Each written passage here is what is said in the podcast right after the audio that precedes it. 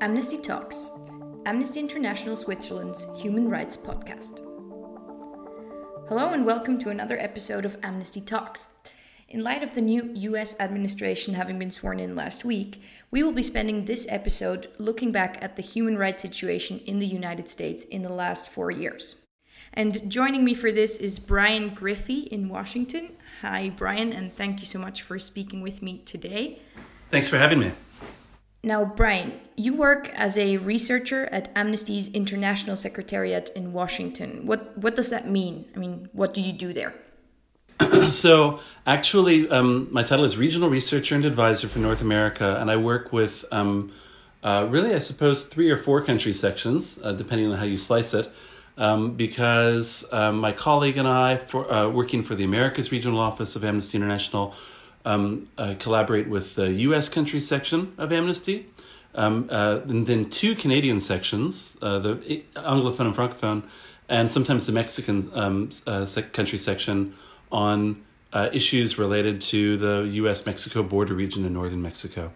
Um, and of course, that's been a, a, dominant feature of the human rights landscape uh, in the U.S. over the last few years, um, in light of um, migration and uh, asylum uh, seeking um, um, individuals and communities, uh, being really at the front lines of some of the human rights abuses we've been documenting and seeing. But my job as a researcher and advisor is not just to support country sections on their priorities, but also to take on some of those transnational human rights issues um, and to um, uh, go out into the field, um, interview um, uh, survivors of human rights violations, um, and uh, uplift uh, people's cases uh, who are in often very precarious situations, usually by writing written reports, um, by conducting advocacy with uh, government authorities, um, uh, international organizations, um, uh, among others, and of course, um, producing campaign outputs with our campaigner colleagues in order to mobilize Amnesty International's membership and um, push for change. All right, that's quite a job. So, getting right into it, would you say you've been able to observe any general changes or trends in terms of the US human rights situation during these last four years of the Trump administration as opposed to previous administrations? Well, you know, to be honest, um, um, my work with Amnesty over the last few years started in 2017, in the first year of the Trump administration. And one of the reasons that I moved back to the US from doing human rights work overseas was exactly because of the very dangerous situation uh, in terms of um, uh, human rights uh, policies or policies that impacted the enjoyment of human rights in the US. During the Obama administration, there were some very serious violations of human rights, um, namely um, uh, drone strikes in, um, in ambiguous conflict situations around the world. Uh, and um, uh, mass deportations of migrants and asylum seekers. However, I would say that the Obama administration was generally characterized by a respect for the rule of law, not as much as many people hoped, um, because um, um, President Obama was indeed a constitutional law professor and did some things that seemed not always to be in line with the Constitution of the United States and international standards that paralleled um, its provisions. Uh, but nonetheless, um, it took a dramatic and immediate turn for the worse in January of 2017 as soon as Trump uh, was inaugurated uh, with uh, scores of um, very dangerous and reckless executive orders that were often not even um, promulgated in a, lawful way themselves that um, immediately targeted the human rights of uh, some of the most vulnerable communities uh, in U.S. jurisdiction, um, particularly migrants and asylum seekers who were seeking um, permission to enter the U.S. at the U.S. Mexico border.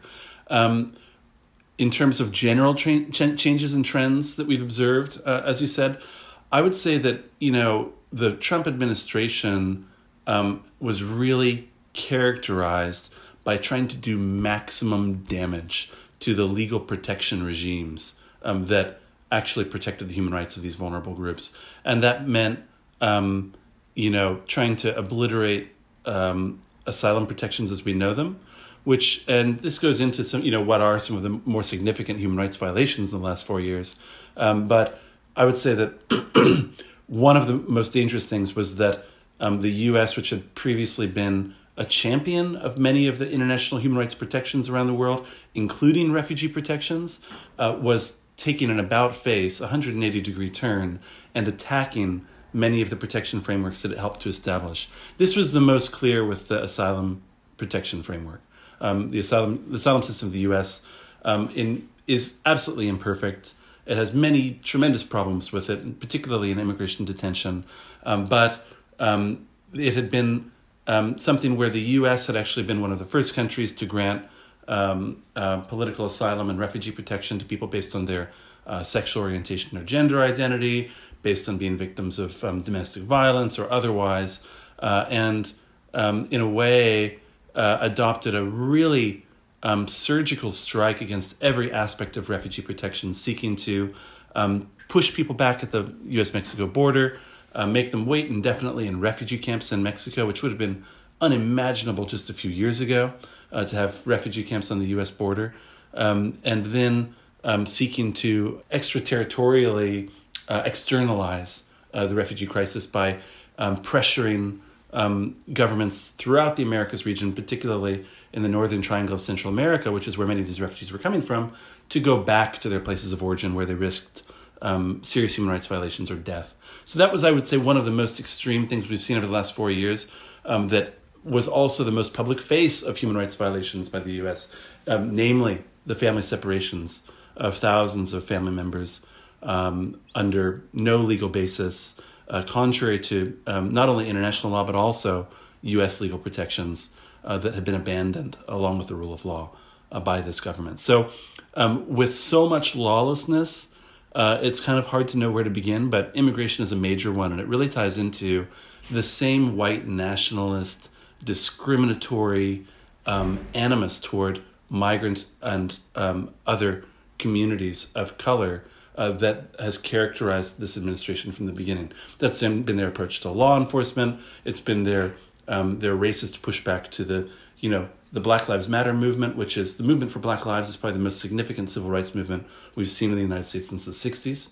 Um, notwithstanding really great advances um, for LGBTI people, for women, etc. But nonetheless, this is something where it's really everyone in uh, across the country has been animated by this one way or another and to see the government of the United States have such a violent repression of a civil rights movement really kind of ties into this bigger picture of um, a crisis of the soul in the United States. And uh, it's a flip side of the same coin with the effort to um, uh, disallow migrants to come to the U.S. legally uh, or refugees to seek um, asylum here legally. Um, it's this, you know, basically I would say that I'm not going to call this um, ethnic cleansing or crimes against humanity, what we've seen in the US, but I actually did find myself looking up the definitions and saying, okay, you know, I, because I'm, I'm like, what are the parameters? Where does this edge up closer to it? These are the types of discussions we were having where what lines have to be crossed before some of these forced relocations of communities, the attempts to divide families not only when they cross the border irregularly, but also dividing mixed status families in the United States through really egregious mass deportation programs seeking to expel millions, literally millions of people from the United States. Uh, when do those lines get crossed where it turns into something much more bigger, terrifying, and creates a slippery slope globally that really eviscerates this protection framework um, across the board? Um, you you said you looked up some of these definitions of um, ethnic cleansing and crimes against humanity. How close would you say are we to these lines with what we've been seeing? You know, um, I, I, mean, I, I, have a degree in international human rights law, right? So I, am already familiar with the definitions. But I'm, what I mean, I guess, is that um, you start to think about how m- many of the these definitions are not are not satisfied. But um, if there were really discriminatory efforts to target certain communities and seek to um, uh, put maximum pressure on these families, some of whom are American citizens. Um, and while that's more of a dividing line under U.S. law, it does say something when um, you go from um, expulsions at the border, which violates refugee law, right? And uh, without giving people access to asylum procedures, and Yeah. efforts to motivate segments of the um, population of citizens also to leave the United States on the basis of their uh, skin color or culture or whatever, um, with these fictive narratives uh, that really, you know, it's, it's basically, I would say what you're closer to rather than crimes against humanity. It may be ethnic cleansing, where they even got to the point where they were seeking to denaturalize U.S. citizens who were born around the border area, um, apparently on the basis of their ethnicity or country of origin. And um, uh, what, what, what I think you get much closer to is really checking all the boxes of fascism. And um, when uh, it starts, though, with people who are um, outsiders, right, who are arriving at the border seeking safe haven from human rights abuses or persecution on, on the basis of their identity, which the U.S. has typically been a welcoming place for these people. And then the it starts to expand, right? And what we what we've seen become much more terrifying over the last year, I would say, especially since the Black Lives Matter movement, was this effort to turn the um, the barrel of the gun inward toward toward um, domestic populations, and particularly uh, civil society and minority communities. Uh, there was, um, I would say that there was one watershed moment that really rattled me um, in uh, on the third of July of 2020 last summer, which is the day before the U.S. Independence Day, and this is when President Trump went before Mount Rushmore, which is this already a desecrated indigenous sacred land where they've carved the faces of white men on the mountains, right? So it was very um, dramatic scenery for his message, which was not only against Black Lives Matter, not only against civil rights movement, but also against all of civil society that would challenge this far right um, narrative and effort to change the uh, ethnic makeup uh, and the um, legal landscape of the U.S. And basically, uh, Trump, for the first time, identified as enemies of the state not only journalists who had long been in his crosshairs, but also teachers, uh, corporate leaders. Um, anybody who was going to challenge the narrative basically became an enemy of the state. And he introduced for the first time that he wanted to um, uh, uh, basically create a patriotic education in the schools that would banish any mention of uh, slavery or these ideas of institutional racism in the, in the United States that have plagued it since its founding, um, you know, hundreds of years ago, and instead would replace it with this kind of um, uh, like um, patriarchal uh, white supremacist narrative.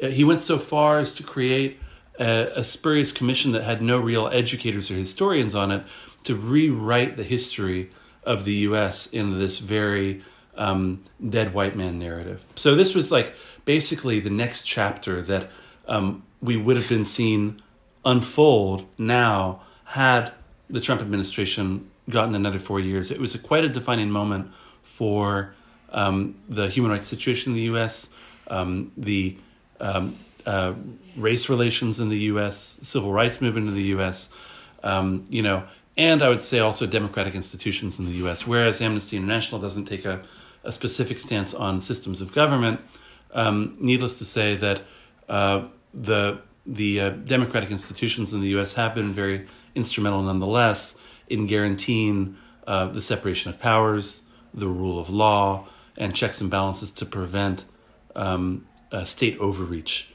and massive human rights abuses against uh, the population here. So it was it's it's been a very very startling uh, last few years where um, I mean a popular narrative in the U.S. is basically every morning people would wake up and say, "What now? What now? What's happening today?" You know, and there was so many scandals, so many crises that if you tried to list them all out, it would really I, I, I, somebody must be trying, but it's almost impossible to do. It's almost trying to keep up with all of the lies from the um, from the last administration, which were in the tens of thousands, you know, would be scores of them every day um, that were being written down by the news media and such. And so it's like in this post truth, as they called it, age, um, it was uh, it's a very slippery slope to authoritarian and fascist inclinations where identity politics became much more violent, um, much more extreme, uh, much more polarized. Uh, and now you see the incoming administration having simultaneously to repair the institutions of government, um, try to repeal some of the most extreme and gross violations of human rights, while at the same time uh, trying to unify a very divided country that has has erupted in violence in ways that I've never seen in my lifetime. Yeah, so you just mentioned already some of the domestic and international aspects of human rights that have been significant in the last couple of years. How would you say what happens on US soil compares or relates to the grander influence the US has on the global human rights situation? Well, I mean, I wouldn't always call the influence of the U.S. on the human rights situation grand, right? Sometimes it's really awful. I'm joking, but um, you know, I think of uh, you know during the Obama administration, especially um, the lawless use of um, of armed drones to kill um, civilians alongside um, you know violent state or non-state actors on on real and quasi battlefields around the world. And this has a huge impact on the human rights situation when you're um, carrying out a campaign of extrajudicial executions of thousands of people uh, globally um, outside of declared conflict situations. And so that was something that I think, in a way, um, uh, led to um, a lot of global instability in some places and, and, and political uh, extremism um, where you know, I mean, you look at the situation right now that um, the Trump administration has just left the incoming administration, Biden administration, with in Iran, where um, the extrajudicial execution of an Iranian general um, in, uh, in Iraq, um, uh, you know, it's it's uh, the case has not been made by the U.S. authorities that this was really a lawful strike, and um, neither has it made the case for any of its drone strikes in the past. Really, the the policies that were put in place by the Obama administration uh, have really um, undermined international humanitarian law, that is, the laws of war, um, in a way that uh, increases the likelihood of international conflict, which almost uh, always has a negative influence on human rights. So that was negative in terms of the militarism, both by the Obama and Trump administrations and the lawlessness with which they approach um, uh, their, their, their national and international security um, policies. That said, then there's on the human rights side, the U.S. has also caused a lot of damage to the um, uh, international human rights framework by uh, palling around with um, human rights violating uh, countries um, and authoritarian um, uh, leaders uh, who have traditionally not had much respect for human rights um, and has sought to um, uh, basically water down and undermine human rights protections at the international stage. This was most clear in the U.S.'s um, abandoning of its seat on the Human Rights Council, to which it was elected uh, under the Obama administration, and then complaining about the other people on board without trying to actually engage and and um, set the example that it's claiming it, it, it wants to, right? Um, the um, uh, the threatening of ICC prosecutors with uh, with sanctions and asset freezes, uh, visa bans, um, is about as horrendous as a response to international accountability as one could have. It was already bad enough when um, President George W. Bush had actually kind of invented a new word in treaty law when the, the U.S. unsigned the Rome Statute after it had been signed by Bill Clinton um, and basically because it was about to um, open the Guantanamo Bay uh, detention center in 2002, which would run contrary to the object and purpose of the Rome Statute, right? Because it's about the, it's about basically, um, uh, if not disappearing people, then holding them outside of um, the law.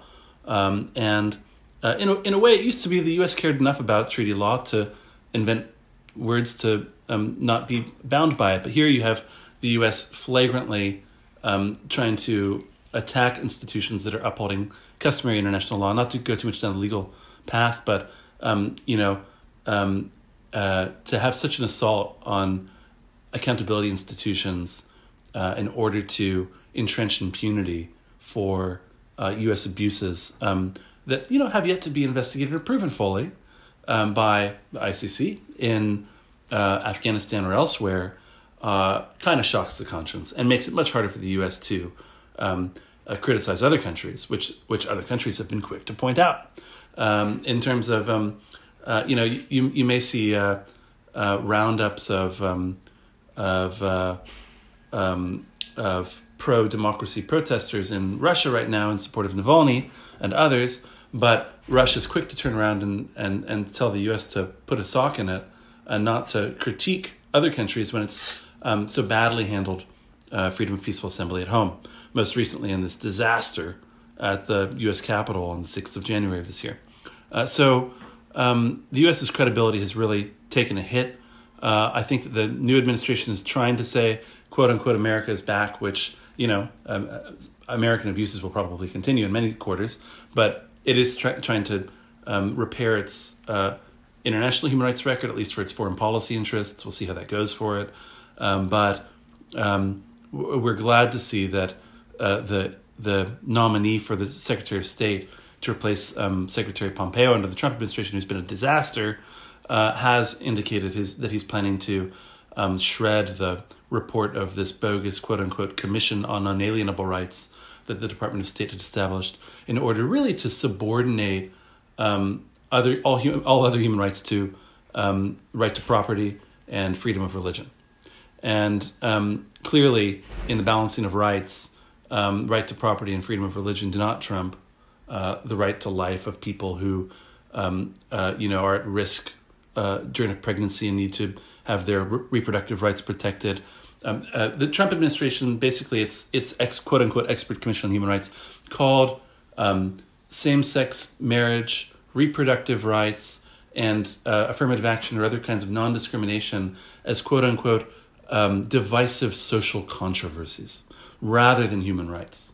And it sought to say these are all kind of fake human rights, and the real human rights are all related to the primary place of religion as the center of human dignity. Um, you know, and it was a very kind of Judeo Christian uh, framework, and they, they were trying to wind back the clock to the 18th century and say we should interpret all human rights through the eyes of, um, um, you know, the founders of the U.S. in the 1700s. And so this was what they were bringing to the table at the UN General Assembly, to UN human rights institutions in Geneva, and it's a very, you know, fresh breath of air uh, that the incoming administration has said this is um, uh, ridiculous and an affront to the international human rights framework that the U.S. has been uh, instrumental in contributing to the development of since uh, World War II, even though it remains actually an outlier and hasn't ratified the majority of the core human rights treaties. So um, that's, I would say, what the problems are on the outside. On the inside, gosh, well, um, U.S. Is, U.S. citizens are much more interested in in um, human rights within the U.S. The U.S. Um, you know public narrative is actually often more in terms of civil rights and discrimination rather than human rights per se, um, uh, because it, there's much more deference paid to the U.S. Constitution than to international human rights treaties, unfortunately. Um, but um, I would say that the Black Lives Matter movement is going to be a really serious um, issue in in terms of policy reforms for uh, law enforcement around the country, the killings of uh, ethnic minorities, particularly black men, by by police in the U.S. Um, these open wounds have only been exacerbated by the resurgence of white nationalist armed militia groups who are seeking to overturn democratic institutions and processes. So this is what's facing us now, and it's um, uh, really quite a mess. So you would say that both what we've been seeing domestically as well as globally are part of the same type of trend? Uh, yeah, I would say that we, you know, we've seen globally this. Um, uh, how do you say? There's like kind of a pendulum, right, of swinging from the left to the right over time, and it's not too much to the left. Now we swing too much to the right. Now we swing too much to the left. A lot of times this is overlaid with um, economic realities, right, where we're seeing. Um, uh, the rich getting much richer, the poor getting much poorer, particularly during the COVID nineteen pandemic, where um, the the you know the top uh, ten billionaires have uh, increased their wealth by who are all all white men, right, or all, all men at least, have increased their wealth by five hundred billion dollars uh, during the pandemic, which would could pay for all vaccines for everybody in the world, but that's not going to happen, right? Well, lots of other people are out on the streets struggling with um, uh, drug addiction, domestic violence are pushed further from resources to uh, to support them. So I would say that it's no surprise that in the middle of a pandemic is when all these people are out of work who t- typically don't have the the um, financial freedom uh, or you know uh, otherwise um, ability to protest in the streets. It's no surprise in the midst of a pandemic where that's disproportionately impacted communities of color in the United States we've seen this eruption of a civil rights movement demanding justice, not just for violence by police, but this was kind of a trigger for a whole um, array of, um, um, of, of aspects of institutional discrimination that has plagued this country for hundreds of years. What's really good, though, in a way, is that the same mechanisms that have fomented polarization and instability and violence through social media uh, and other channels that you know these hate groups have mobilized themselves in have also become channels to for for citizens to um, raise these issues that have turned into galvanized into a real social movement. So um, the messages may be extremely opposed, but we are able to see a lot of serious social issues getting hammered out. And, you know, there are opportunities to address them. I don't know whether or not they're going to be addressed in a healthy fashion, but it's not all bleak and dark. I would say that uh, right now is a time of incredible fluctuation and social transformation, and some good things could come out of it. So um, that's uh, that's that's the optimism, right?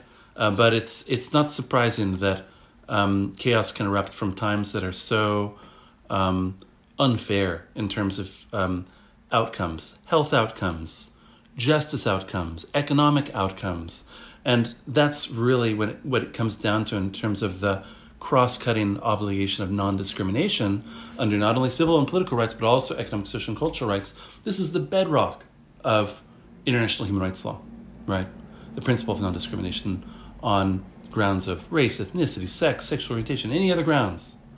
Um, and um, you know that's what what I think characterizes a lot of the battles that we're seeing, whether it's uh, for for justice in the, in law enforcement and criminal justice systems, or it's um, access to asylum procedures. In, in contrast with this animus toward immigrant populations, or whether it's about um, access to vaccines on an equitable basis around the world. So, you know, if that's our guiding light, uh, non discrimination, I think that can get us a good way there. Um, since you've just mentioned it, let's maybe talk a little bit more about the COVID 19 pandemic. This is obviously one of the topics that we've been discussing the most in the past year. And in relation with this, also one of the main human rights that have come up is the right to health and life. Um, how would you say the pandemic, and especially how the previous administration handled it, has impacted the situation in terms of the right to health in the US? Um, well, I, I, would I would say that the the outgoing administration, the the the, last administration of President Trump was um, a disaster in so many ways, uh, and the response to COVID nineteen was no exception, and perhaps is a prime example. Um, you know, it, there is this funny thing about um, wannabe authoritarian political figures who are inclined toward fascist rhetoric, as President Trump was, um, as Bolsonaro is and was in Brazil, as AMLO is. What do all these people have in common? Um, you know, they're they have um, populist um, attitudes, right? But also, uh, they all were big COVID deniers, and they all got COVID, right? And but unlike most people, they had you know they've got outstanding access to the best healthcare available in their respective countries, and it's you know they come out of it with the, still this macho man narrative or whatever this is um, and this kind of uh, populist political rhetoric of the Trump administration really damaged uh, the public health response. They didn't take it seriously. At first, it was denial. Then it was saying that masks don't matter, and you know, it's like um, this um, this macho man who doesn't want to put a mask on his face because he he think it he thinks it like um, um, I don't know is a, is a, effeminate for him. I have no idea what his issue is. But um, this kind of uh, egotism created this huge political rift in the US where you'd have these giant mobs of thousands of anti mask protesters who were, you know, they're anti mask, they're anti Black Lives Matter civil rights. And it became this, this, this identity politics where even when people are dying in the hospital by the thousands a day, um, healthcare workers are being told by the patients who are dying, oh no, it's just a flu, it's all a big hoax, right? Because this is what they heard from uh, President Trump, who was encouraging people to drink bleach instead of wear a mask, right? And um, so this is the kind of um, environment we've been in that's resulted in death threats to the leading um, uh, uh, immunologists and doctors in the United States and ep- epidemiologists.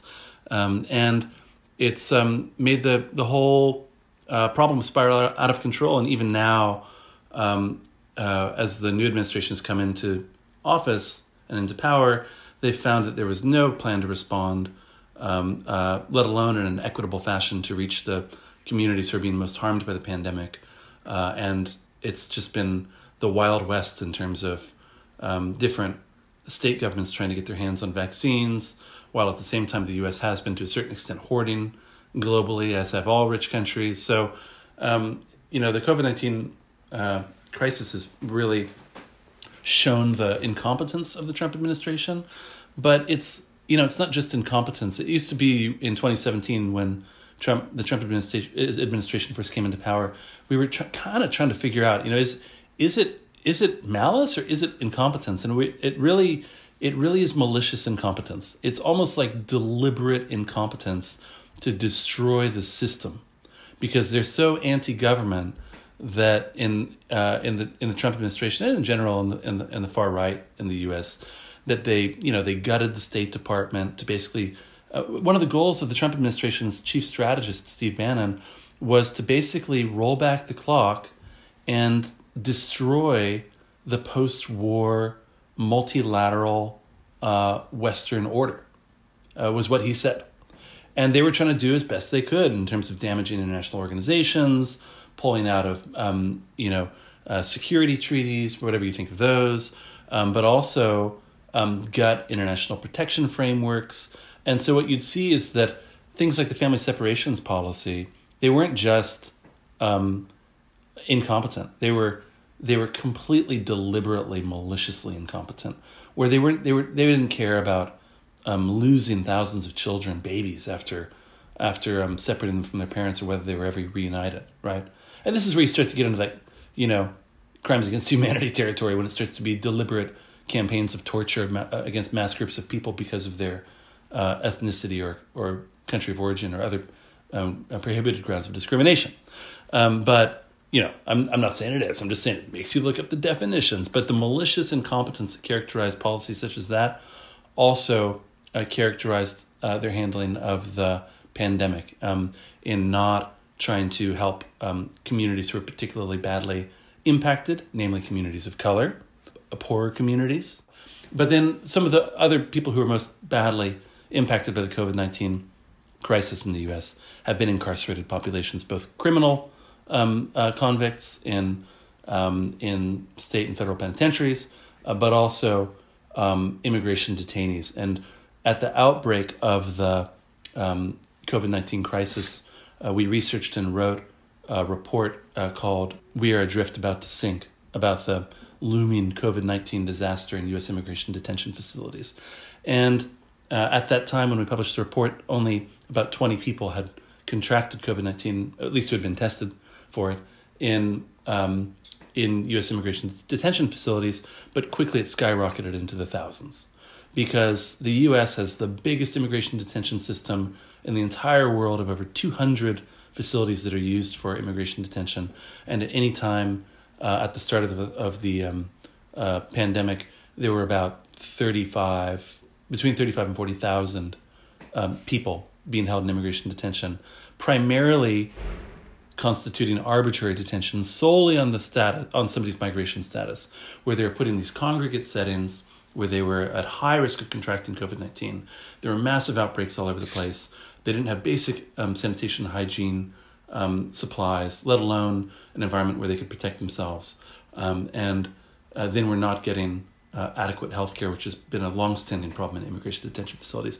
And on top of this, um, the Trump administration was shuffling thousands of people through transfers between facilities. So it was just spreading it in this congregate environments and then deporting these people, contrary to um, COVID 19 travel bans on their own private immigration enforcement airline, ICE Air, Immigration and Customs Enforcement Air.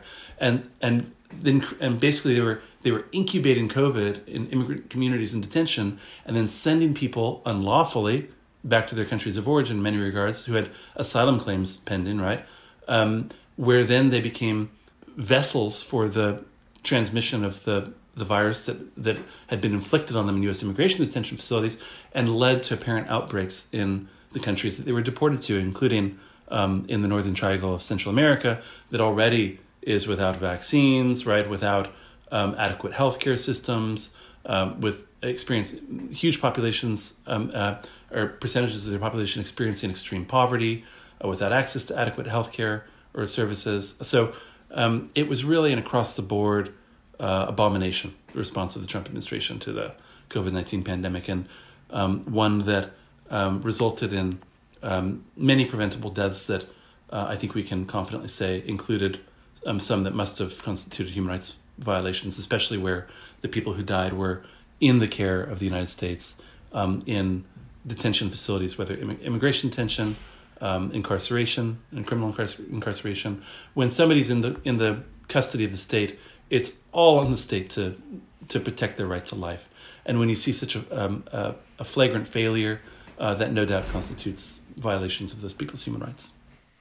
Yeah, um, you just mentioned asylum claims that are pending. Um, just for some context, how easy or difficult is it actually to be granted asylum in the US? And would you say this has changed in the last four years? Well, I'm, I'm not sure the latest numbers actually. Um, it's the um, the system has um, become much more strict and extreme over the last four years. Um, the Trump administration, in its um, you know, in its basket of lies, uh, one of the common ones was um, that uh, it sought to um, close quote unquote loopholes uh, through which people were coming to the United States quote unquote illegally. When in fact these are not loopholes; they're just qualification criteria for international protection in line with international refugee law. And um, by seeking to um, obliterate the asylum system, it adopted all sorts of draconian measures that basically made it impossible to enter the US. And then if you got into the US, they would try to expel you illegally.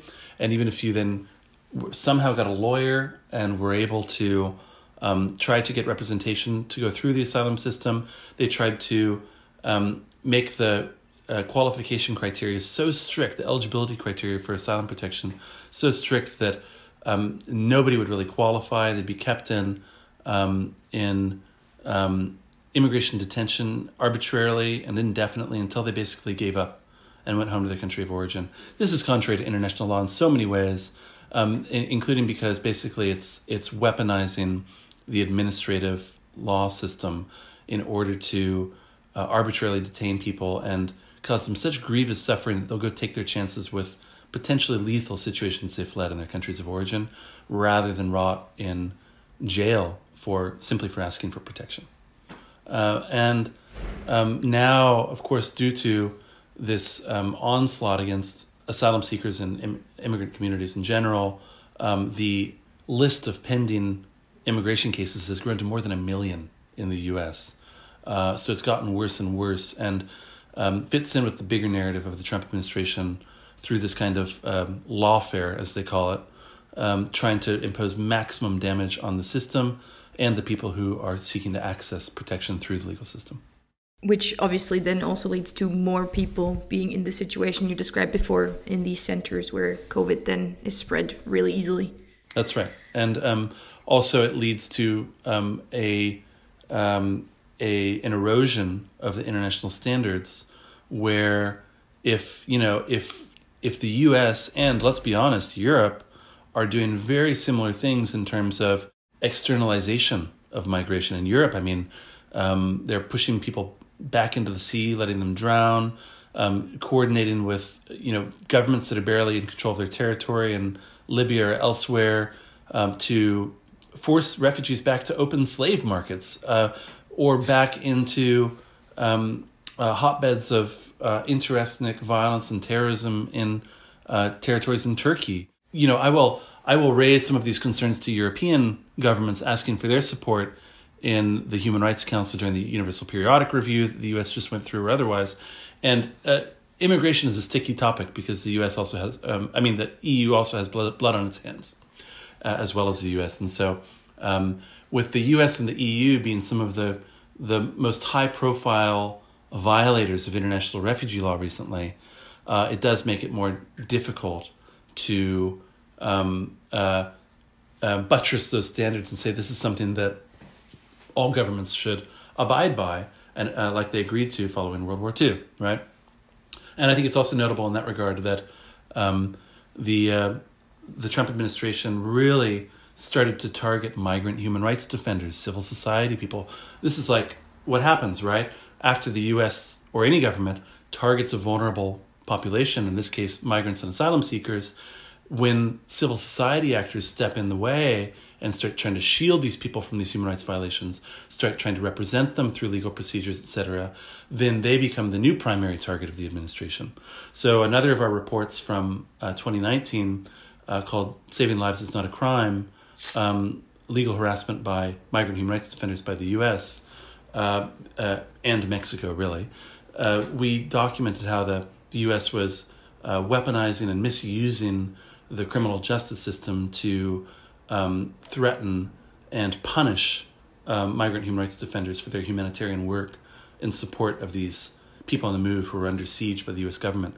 One of the points of irony, of course, is that our Europe, Europe-based colleagues had a very similar reporting coming out on the targeting of migrant human rights defenders all over Europe. Uh, I actually collaborated with some of our European colleagues in going to uh, one of the biggest human rights conferences in Europe um, the HDIM, the Human Dimension Implementation Meeting. It's kind of a very wonky bureaucratic title of the Organization for Security and Cooperation in Europe, the OSCE, which all of European countries are members in, as well as the US, actually, and Canada and some other countries. But we went and we did a roundtable on how European countries and the US were all violating the rights of not only migrants but also and refugees, but also the human rights defenders who are trying to defend their rights. And it was quite funny actually to see uh, delegations of uh, the Russian Federation and Azerbaijan and other human rights violating countries turning up to actually criticize uh, uh Europe and the US and say, yeah, yeah, you should allow international human rights monitors to come in and, and do missions on your border. And da, da, da, so this is, you know, there's um, a lot of, a, I think, um, enjoyment of some of these governments that are known as human rights abusers to actually have international recognition of the, the very negative policies and practices of the Europe, the U.S., and others. Uh, but that's a reality, and and um, we, we hope that the new administration will uh, roll back these the most abuses of the, abusive of these um, human rights uh, violating policies and practices, uh, so that we can get onto business and try to actually um, uh, handle some of the, the the long-standing human rights violations that have persisted under all of the governments, irrespective of their political stripes. Um, you mentioned the, the work of human rights defenders in the area of uh, migration. Um, would you say the circumstances for human rights defenders and their work have changed in the U.S. in general, or is this only in the field of migration? Well, in, I would say that the climate under the Trump administration was such that they threatened anyone who challenged their narratives. Um, with the you know the constant stream of lies day in day out of misinformation, of racist press releases issued by government agencies against migrants um, that was seeking to portray all, you know, um, uh, immigrants as criminals and rapists. And I think I think it's summed up by the Trump administration's efforts to call the anti-fascist movement Antifa uh, fascists. They'd say the fascist Antifa. And so you would see Trump supporters with these shirts that said anti-fascist Antifa, right? Which is kind of a a bit nonsensical, right? And it would be like uh, even the term fake news, right? This was a term that really came into prominence in response to the 2016 elections when all of these Russian bots were creating fake stories and and um, and troll factories in the Balkans and in Eastern Europe were were writing all these fake stories to um, to, to disseminate um, through social media and so there were very serious discussions by the UN, by the OSCE, by other international organizations about how do we confront fake news, which is undermining um, democratic institutions and uh, the uh, the free media, et cetera. And so, of course, um, the Trump administration said, "Oh, that's fake news," and then anything that became critical of them became fake news. And it, it makes me think of um, of uh, something said by Garry Kasparov, the chess master and opposition figure in the Russian Federation, uh, who, who, you know, uh, at the beginning of the Trump administration, he said, you know, the point of modern propaganda, and I'm um, I'm paraphrasing, but he said the point of modern propaganda is not just to misinform people and advance an agenda. Ultimately, it's also to exhaust people's um, critical and analytical capacities and um, to, to, to annihilate truth. And I think that we've seen the annihilation of truth over the last few years in the US, where it's, you know, people even call it the post truth era. And what does this mean for civil society, which is all about naming and shaming and bringing things to light? We all become fake news in their world. And when we issued a report showing that the US had um, summarily violated the rights of refugees and asylum seekers on the US Mexico border, and that framed um, family separations as, as, a deliberate campaign of, of uh, violations that rose to the level of torture under international law due to the fact that it was executed by government authorities. It was deliberate. It was supposed to impose harm, and in order to deter them from exercising their rights, of course, they called us fake news, right? And um, uh, actually, the it's now the wife of the architect of all of their abusive immigration policies, who is a spokesperson for their Department of Homeland Security, um, who said, "Oh, all of that report by Amnesty International is lies." And a journalist asked them, "Well, w- which part is lies?" And they said, "Oh, we haven't read it yet. Can you send us a copy?" You know, so this was the level of just dis- dismissing any criticism as lies. Um, without taking it very seriously. It used to be at the beginning of the Trump administration that they felt an obligation, authorities who'd been there for a while, across administrations, the careerists, felt an obligation to meet with Amnesty International. So we would be able to go to demand meetings with um, immigration officials on the border or law enforcement authorities or wherever. And at some point, they realized that anything they told us ended up in class action lawsuits against them. So why would they talk to us at all? And then they just ignored us. So we'd have a report come out, and I would send them monthly requests every month demanding a meeting to discuss our findings and recommendations. And it would just, only when they were super irritated when they finally agreed to it. And then they would say, We're actually here just to listen, not to answer any questions. It's like, Well, okay, so you're here to listen because you can't read? You know, I mean, the, the, the report, I mean, it's very clear the abuses that we're pointing out. What are you going to do to remedy it? They'd say, Thanks a lot, thanks for nothing, you know. So it goes from that kind of passive dismissal of civil society to the criminal prosecution of human rights defenders, like in some of the cases we worked on, like the case of Dr. Scott Warren, who is a um, geography professor and humanitarian um, volunteer on the Arizona Mexico border, uh, who left did water drops and leaving of humanitarian supplies for people, who, who, as well as the recovery of remains of people who were dying in the desert. And down there in the Southwest, it's a it's a tradition among people that there's always been migrants there. And when people come to your door and ask for water, you give people water because they're thirsty. And basically, that was criminalized by the Trump administration. They sought to put Scott Warren away for 20 years for human smuggling, for basically leaving uh, humanitarian supplies out and giving medical assistance to someone on the advice of a nurse who showed up uh, at their door injured. So this was the type of thing that we were seeing. Um, and after multiple lawsuits or multiple trials, two trials against him, the first was um, uh, thrown, was basically um, uh, inconclusive. The jury was a hung jury; it couldn't decide. So the prosecutors retried it uh, and sought to put him away for ten years for human smuggling. And um, fortunately, I think that the these issues have really been so dramatic in the public eye, but the the jurors in that case really came through, and they had a unanimous decision.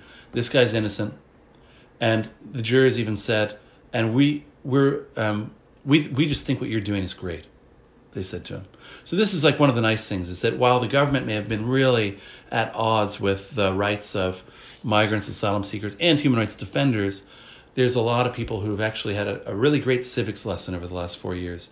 This is one of the reasons that you've seen um, the highest voter turnout in american history um, over the last few months.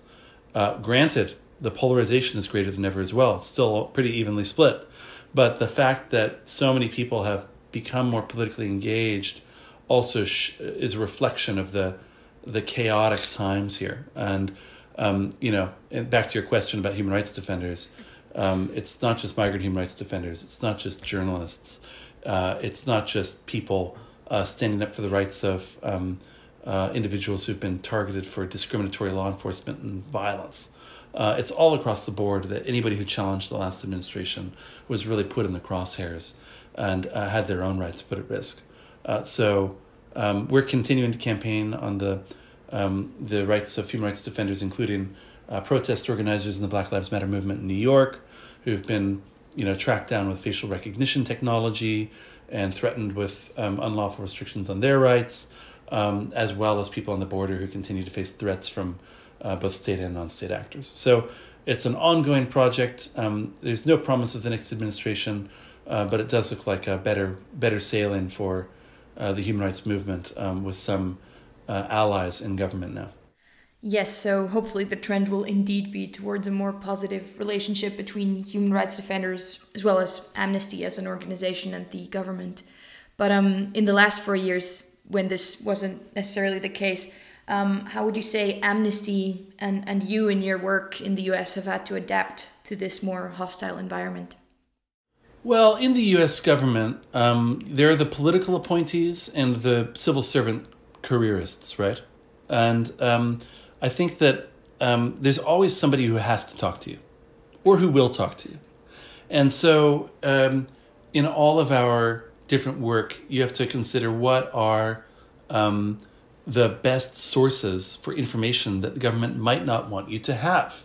Sometimes it's in congressional testimony, uh, where uh, members of Congress um, drag into co- committee hearings um, senior officials of the government, and they have to uh, provide testimony under oath.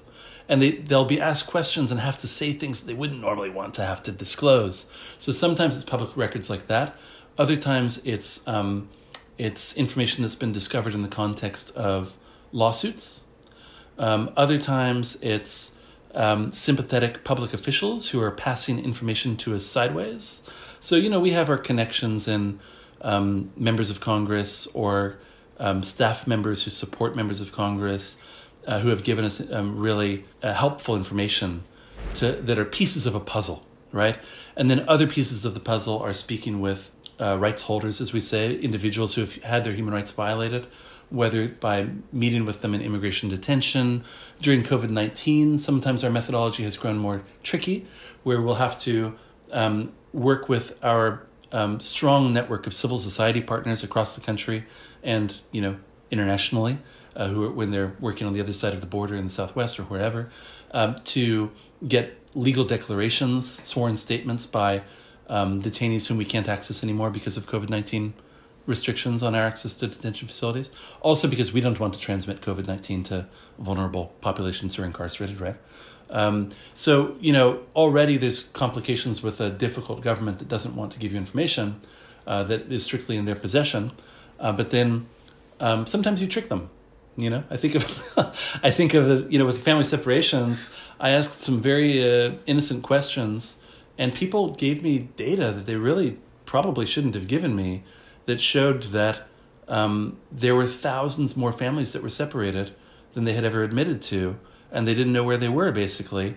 And so we were actually the first to um, uh, to disclose and publicly report that there were thousands more families separated than they had publicly admitted to in 2018, uh, which then government oversight mechanisms that are independent um, went on to um, verify and corroborate, uh, and ex- resulted in the expanded class of uh, a class action lawsuit, uh, a federal order to reunite these families. So sometimes people would give us information ac- accidentally that could have really positive outcomes for the um, protection or at least reparation of um, people whose human rights have been violated.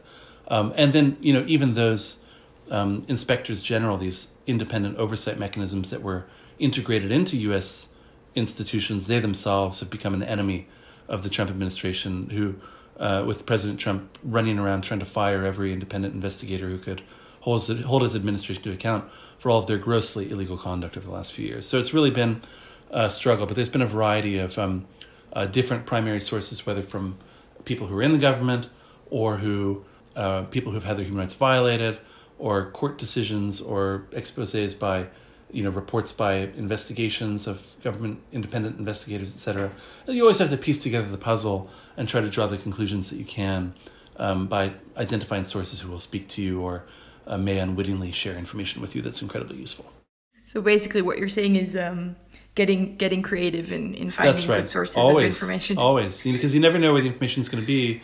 But a lot of times, something that seems very innocent and irrelevant to somebody who works in that um, department that's um, violating the human rights of people. This would happen all the time, also, and this is another reason that government authorities wouldn't want to have interviews with us because they would say things that seemed like not a big deal to them, but to us, it actually showed that their um, policies were capricious and arbitrary, and um, uh, that they were lying about their justifications for these restrictive policies that were clearly violating the rights of refugees to access asylum procedures. So that's just an example, but I mean, um, there's a wide range of behavior of um, you know government officials that they don't actually see as bad, or there's so many things that actually are scandalous that it's hard for them to differentiate what's okay and what's not anymore. Which is one of the reasons you have human rights violations. Yeah, um, you mentioned before that polarization has never been higher, and uh, this is, of course, also something that came to a head in what we've had to witness a couple of weeks ago at the Capitol. I mean, obviously, we've all already heard and talked about this a lot, but I'd still really like to get your take on it, um, especially since you said you yourself were there conducting human rights monitoring. Um, what was that experience like for you? That's right, and I think it's actually really important that Amnesty International had somebody on the ground there, which is one of the reasons that I'm based in DC, and it's one of the reasons that uh, I got on my bicycle um, when Trump was giving his uh, rally, and uh, I live about a mile from the White House where the rally was, basically, and just cycled down to the Capitol area um, with uh, multiple layers of uh, you know um, particle masks uh, to protect myself from noxious clouds of COVID 19 and these maskless mobs uh, who are all COVID 19 deniers as well as um, political extremists. Uh, but um, uh, indeed, it was really like nothing I've ever seen. Um, when I bicycled up and locked up my bicycle, the, the Capitol was already being mobbed um, by people coming over from the rally, uh, who some of whom had been there actually to begin with. And um, it was to be honest, it was too dangerous to get up into the front, where uh, you may have seen the images of um, thousands of people, really at least hundreds, who were being violent and attacking the law enforcement um, uh, officials uh, who were trying to keep them out of the Cap- the U.S. Capitol building. Um, so I kept a little bit of a distance, but was able to see everything that was going down as people attacked these law enforcement officials with weapons, with flagpoles, many of them in you know, in body armor with helmets and bulletproof vests, uh, gas masks. It was really quite a sight to be seen. Um, and then, you know, I bore witness as um, these mobs attacked a group of uh, broadcast journalists. They went over to, there were a couple of, uh, of uh, what we, we, we would call media dugouts, where, where the media were um, had set up um, their tripods to videotape what was happening. And uh, the Associated Press uh, broadcast journalists were attacked and pushed and chased away with some of their gear while uh, this mob of people destroyed all of their cameras. Um, and then, you know, you were hearing them. Basically, it was like this mob of people looking to hunt down journalists saying, hey, you know, CNN and NBC are over there. Let's go get them. And they'd run off chasing them. And you'd see this terrified uh, AFP uh, camera person who was um, videotaping it from behind a tree, uh, hoping they weren't next, you know, and um, um people calling out for uh, law enforcement officers, for the vice president to be hanged, um, and immediate disinformation about trying to blame all of the violence on, on uh, anti-fascist activists, etc., which is this, um, you know, this bogeyman, this, uh, uh, this, uh, this um, monster of the imagination of the right that's responsible for anything uh, violent that is carried out by Trump supporters. Uh, they always claim it's a false flag operation. So you'd hear all of these different conspiracy theories, people talking about uh, QAnon theories of um, the pedophile um, cannibals uh, who have to be stopped and all of this. So it was really this um, this uh, combination of um, insane political polarization uh, with conspiracy theories and just mob violence. Um, but I would actually go further though and say it was terrifying to see not only the attack on Congress but also the attack on journalists and how directly related this was to the negative, violent rhetoric and atmosphere of hate that was um, espoused by President Trump and his administration over the last four years. Uh, but from a human rights perspective, um, our primary focus is on the responsibility of states, right? And so in this case, we have two questions. One, um, uh, were law enforcement officials and other authorities taking necessary measures to uh, protect um, themselves and other people from violence? And two, were they not using excessive force in so doing? And I have to say, uh, for the most part, um, I think one of the dominant narratives is saying, wow, you know, if this population had not been uh, white supremacists, um, Trump supporters, and instead had been Black Lives Matter protesters, there would have been a very different police response. But that's almost trite at this point. It's been so overstated. Uh, and it's, I, I don't want to go into whataboutism, you know, about, oh, what about if this were such and such. Um, what we saw on the ground, though, was that there was really lack of preparation. Uh, there may have been, and we're seeing investigations come out, deliberate efforts to subvert law enforcement's ability to protect uh, members of Congress. That would be really quite terrifying. Uh, they have rights too, right? Um, but in general, when there were adequate law enforcement deployed there, uh, we did not witness um, major human rights violations by the law enforcement authorities. In general, they were actually pretty responsible. The police did not a bad job in respecting the rights of protesters who were not violent, um, though there were concerns about the lack of accountability for people who did perpetrate discriminatory violence, uh, whether it was against journalists uh, or against uh, law enforcement personnel. But that's something that it's good to see that there's already independent investigations happening. There's congressional inquiries. Uh, the municipal police are investigating the conduct of the the, the federal police. Uh, so it looks like there are important investigation steps being taken. The findings of those have not come out yet. So from a human rights perspective, we wait on that. We wait to see what the investigations look like and whether they were investigating, uh, prosecuting, punishing uh, any violence uh, appropriately, whether that violence was committed by law enforcement agencies, such as in the shooting death of one of the protesters, uh, or whether it was perpetrated by uh, non state actors, by the protesters themselves. Yeah, um, I would say that brings us almost to the end of our interview. Thank you so much. Um, to our listeners, I mean, we've obviously taken on the impossible task of talking about so much that has happened in the last four years in quite a brief period of time. Um, would you uh, could you recommend any further reading if someone would like to um, learn more about some of the topics or in general about the last four years in the U.S.? Where to begin? I mean, I, I suppose from a European perspective, what is you know, ask me a question about what is just like a big question mark on the U.S. because the U.S. is a strange place, right? It's a strange land full of strange people so what what would be like helpful to kind of demystify um, the human rights situation in the U.S. Uh, to to a European perspective? Um, yeah, I mean, I mean, I obviously can't talk about every European, but um, me personally, I would say, I mean, how did it happen? Basically, is the thing that I still wonder about the most. Um, how is it that such a government got elected in a country like the US and, and that we're now sitting here making a podcast about all the terrible things that happened in those last four years? I mean, this has obviously been talked about and analyzed a lot already, but somehow it still is something I can't really wrap my head around, I would say.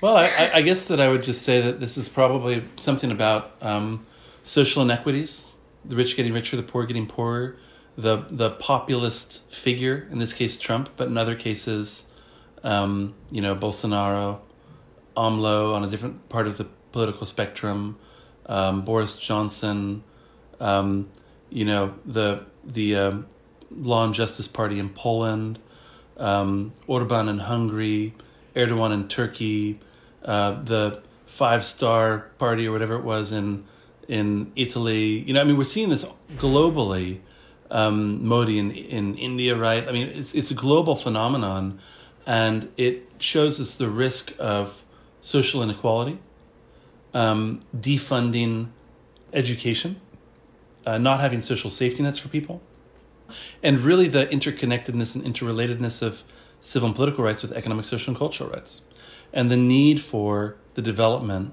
of a human rights culture. And that's something we certainly don't have in the U.S. Um, we have a constitutional culture, we've got a civil rights culture, but we don't have a human rights culture per se, and we don't have well-funded education.